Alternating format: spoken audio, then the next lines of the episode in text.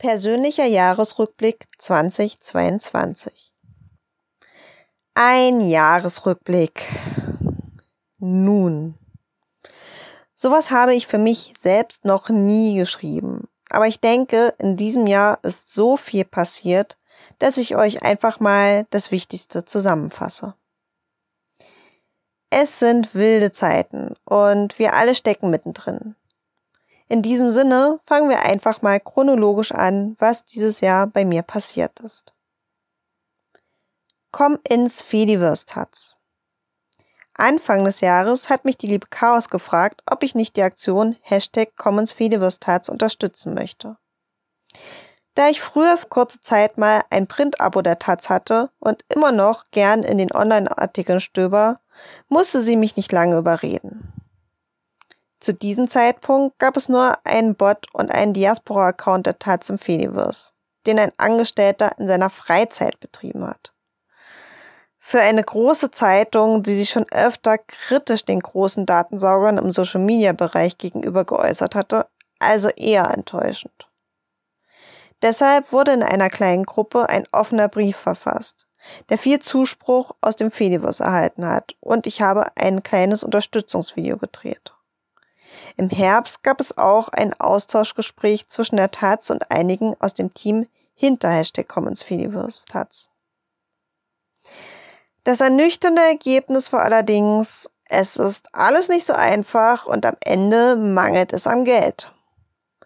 Auch ist fraglich, wie die Prioritätensetzung wäre, wenn die Social Media Abteilung der Taz mehr Geld hätte.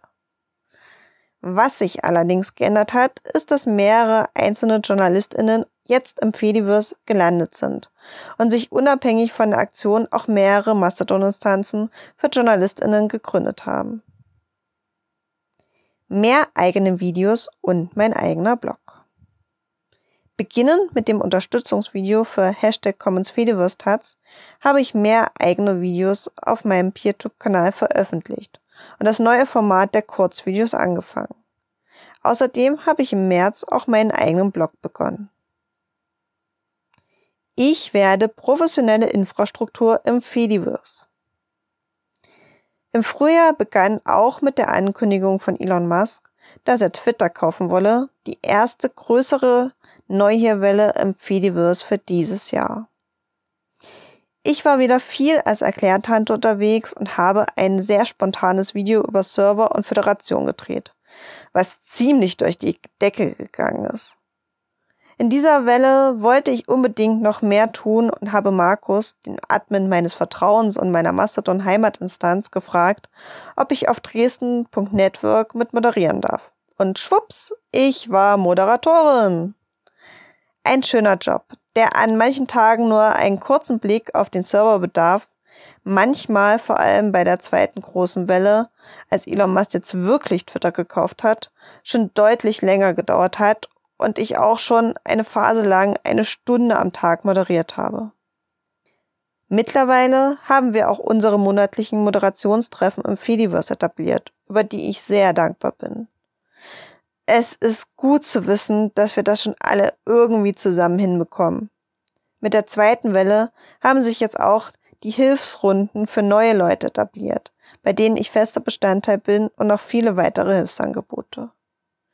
Insgesamt hatte ich das Gefühl, dass sich während der zweiten Welle viel mehr Menschen vernetzt und sich auch getraut haben zu helfen. Das war ein ziemlicher Lichtblick, wenn wieder zig Fragen offen waren und alles einfach viel zu viel war. Und es gab noch die Videos und Artikel, die dieses Jahr von oder mit mir als Erklärung und Hilfestellung veröffentlicht wurden. Hier noch eine kleine Übersicht. Für die Leute, die gerade zuhören, jetzt habe ich ganz viele Links eingefügt von Videos, Podcasts und Texten. OBW Dresden. Dann gab es in Dresden auch noch die Oberbürgermeisterinnenwahl im Juni und Juli. Dieses Mal war ich sehr involviert in dem kleinen Team um Martin Schutte-Wissermann, unserem Kandidaten der Piratenpartei. Nicht nur, weil er ein Freund ist und in meinen Augen der beste Kandidat war, sondern natürlich auch, weil ich die OB-Wahl für eine gute Vorbereitung für die 2024 anstehende Kommunalwahl halte. Auch wenn Martin nur im ersten Wahlgang angetreten ist, wird auch jede Menge zu tun. Ich hoffe, wir können viel für anstehende Wahlen und vor allem für unser Miteinander während solcher Druckphasen aus diesem Wahlkampf mitnehmen, weil zwar viel gut gelaufen ist, aber auch vieles schwierig war. Queer Pride. Die Queer Pride am 25. Juni war für mich auch in diesem Jahr wieder ein absolutes Demo-Highlight. Ich bin einfach so froh, dass sich eine wirkliche emanzipatorische Alternative zum CSD in Dresden etabliert hat, zu welchen ich seit Jahren nicht mehr gehe. Auch begeistert mich die Offenheit und der umsichtige Umgang in der Gruppe rund um die Queerpride. Ich muss mich nicht rechtfertigen, um Teil der Chatgruppen zu sein. Mich nicht erklären, was mir persönlich auch sehr geholfen hat, da ich als demisexuelle, cis-heterosexuelle Frau oft das Gefühl habe, fehl am Platz zu sein, wenn ich queere Räume betrete. Ich persönlich sehe meine Demisexualität als großen Vorteil, da ich so ein dauermonogamer Mensch bin, sieht eins mir das auch alles gar nicht an. Ich ticke bei vielen Sachen anders als andere. Das ist eben auch eine etwas andere Facette an mir. Bei der Pride habe ich mich angenommen gefühlt und es hat sehr viel Spaß gemacht, zusammen mit einigen anderen Piratinnen ein Lauti zu ordnen.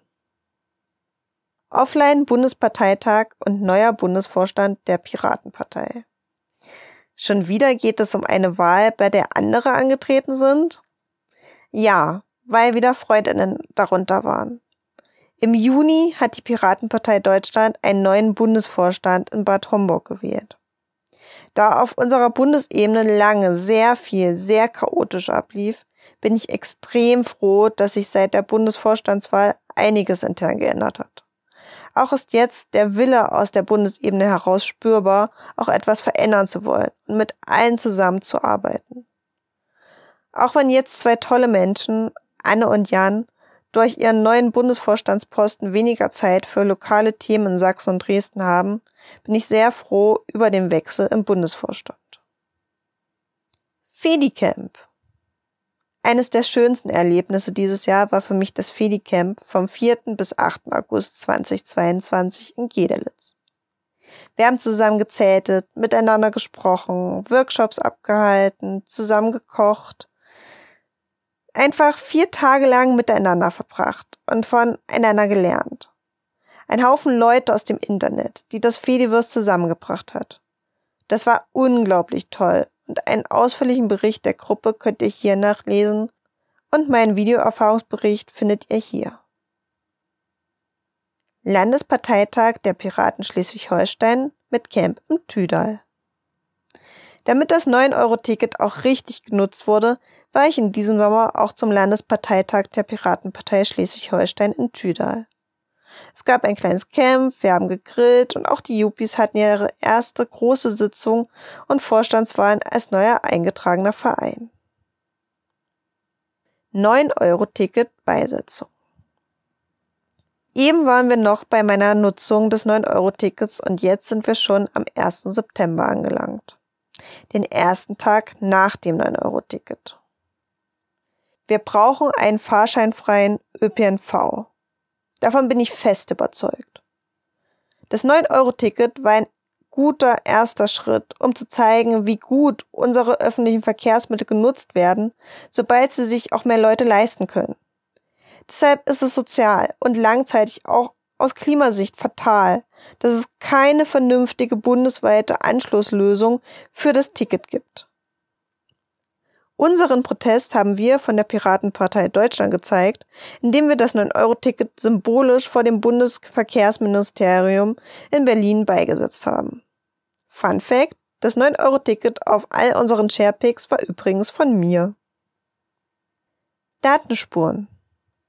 Am 3. September-Wochenende waren wie jedes Jahr die Datenspuren, der kleine Kongress des örtlichen Chaos Computer Clubs Dresden. Ein fester Termin in meinem Kalender. Da sich seit einer Weile eine Stickgang im C3D2 entwickelt hat, haben wir zusammen einen Workshop zum Maschinensticken am Pfaffbett gehalten und sehr viel gestickt. Bits und Bäume Berlin. Kurz darauf, am 1. Oktoberwochenende, war dann die zweite Bits und Bäume Konferenz in Berlin. Wir sind zu sechs als Bits und Bäume Dresden zur Konferenz gefahren und ich habe für unsere Ortsgruppe einen Workshop zur Fediverse-Nutzung gehalten. Für mich war die Erfahrung sehr durchwachsen. Bei der Organisation ist mir schon im Vorfeld einiges aufgestoßen und mein Eindruck hat sich vor Ort leider bestätigt. Andererseits gab es sehr viele gute Beiträge. Unsere selbst organisierten Fediverse-Treffen waren super und ich konnte mich mit Leuten austauschen, die ich sonst nie offline sehen kann. Aber meine ausführlichen Eindrücke habe ich auch noch einmal in diesem Erfahrungsbericht für euch festgehalten. Besonders spannend ist jetzt zu beobachten, wie es mit der Konferenz und den neuen Forderungen weitergeht. 28,2 Prozent. In diesem Herbst bin ich auch ein lang gewachsenes Herzenprojekt angegangen. Mein Podcast 28,2 Prozent. Darin interviewe ich nicht männliche Personen aus der Parteipolitik und stelle ihnen allen die gleichen 20 Fragen und veröffentliche die Folgen wöchentlich. Dabei geht es mir zum einen um Repräsentation, zum anderen um Aufklärung und natürlich auch darum, Leute zu motivieren. Den Podcast findet ihr hier. Austritt aus der Bits und Bäume Bewegung.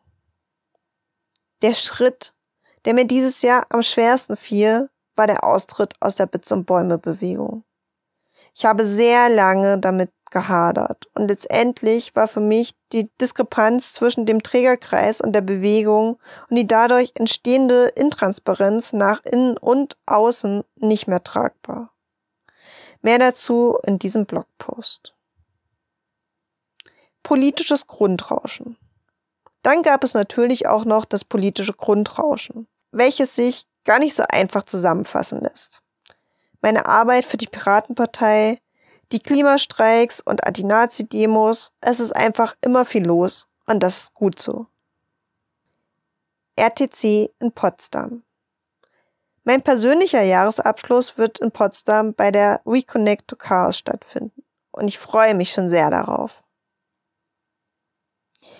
Und wie geht es nächstes Jahr weiter? Natürlich werde ich weiter im Fediverse aktiv sein, meinen Aufgaben in der Piratenpartei nachgehen und auch mein Podcast-Projekt beenden. Das Größte, was für nächstes Jahr ansteht, ist die Vorbereitung der drei Wahlen im Jahr 2024. Was auf der einen Seite sehr aufregend ist, aber auch sehr anstrengend wird. Mit dem Wahlprogramm für die Kommunalwahl werden wir auch direkt im Januar starten. So wichtig Wahlen sind und wie sehr es mich reizt, wieder unsere Position neu zu hinterfragen und zu diskutieren, um ein Wahlprogramm zu erarbeiten, so sehr hadere ich vor dem eigentlichen Wahlkampf. Auch nach meiner Direktkandidatur zur Bundestagswahl 2021 stehe ich Wahlkämpfen immer noch sehr gemischt gegenüber. Währenddessen ist immer wenig Zeit für inhaltliche Arbeit. Alle produzieren bergeweise Müll und in den Werbekampagnen werden Versprechen an den Horizont gemalt, die die meisten nicht halten wollen. Andererseits ist es auch die Zeit, in der uns mehr Menschen zuhören als sonst und wir eine Chance haben, gerade eben doch über unsere Ideen und Inhalte zu sprechen. Und nicht zu vergessen, es geht auch darum, Menschen zu vertreten, einen Platz in Volksvertretung zu erlangen und reale Politik zu machen. Dafür lohnt es sich, Inhalte statt platter Phrasen in den Wahlkampf zu bringen. Was sonst noch kommen mag, wird sich zeigen. Ich hoffe jedenfalls darauf, wieder mit so vielen tollen Menschen arbeiten zu können wie dieses Jahr, lernen zu dürfen und neue Leute kennenzulernen. Und allgemein, auch über meinen Wirkkreis hinaus wünsche ich mir, dass sich endlich mehr bewegt. Dass wir anfangen, etwas gegen die Klimakatastrophe zu tun, anstatt die letzte Generation zu kriminalisieren. Dass die CDU in ihren Reihen rechts außen aufräumt und eine Partei für Konservative wird und nicht eine bleibt, die in Sachsen offen mit Neonazis spielt. Dass der Protest gegen Überwachung durch Chatkontrollen und Vorratsdatenspeicherung größer wird und wir uns nicht immer weiter hin zu 1984 entwickeln. Ich wünsche mir einfach, dass wir als Gesellschaft und Politik nicht weiter alles gegen die Wand fahren. In diesem Sinne, wir lesen uns alle im nächsten Jahr. Bleibt kritisch, mitfühlend und kreativ.